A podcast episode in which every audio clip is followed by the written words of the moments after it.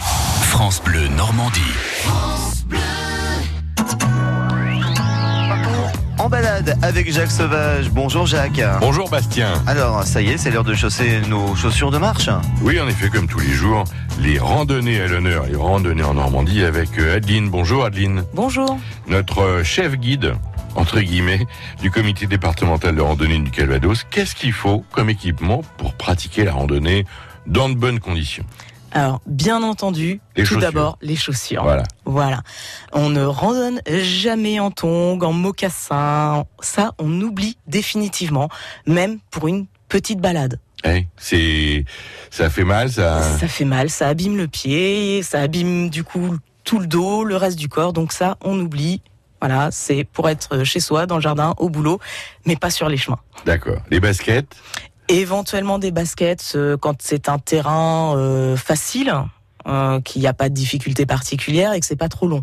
L'idéal, ça reste quand même la chaussure de randonnée, à tige haute ou basse, ça c'est au choix. C'est selon euh, les distances parcourues, selon la fréquence de randonnée, Le climat aussi, le j'imagine. climat bien évidemment. Euh, si on randonne euh, 10 km par an euh, juste l'été, Oui. une petite paire de chaussures de rando, ça suffira amplement. Oui. Si effectivement vous partez faire euh, des treks euh, dans les Alpes ou à l'étranger, Bien sûr. prévoyez une très bonne paire. Mais alors, les- quand on parle chaussures de randonnée, on imagine euh, la chaussure montante. Ça existe en chaussures basses aussi Bien sûr, il existe des tiges basses, ouais. Mais c'est quand même des chaussures de randonnée. C'est quand même des chaussures de randonnée, l'amorti et la croche seront présents. D'accord.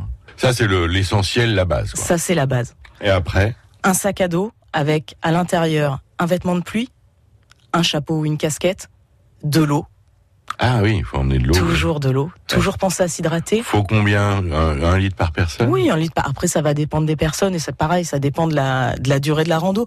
Vous trouverez toujours un point d'eau où re-remplir votre gourde. Ah oui. Il n'y a pas de souci.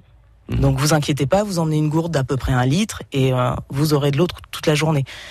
Euh, un chapeau, donc évidemment, crème solaire, un vêtement de pluie.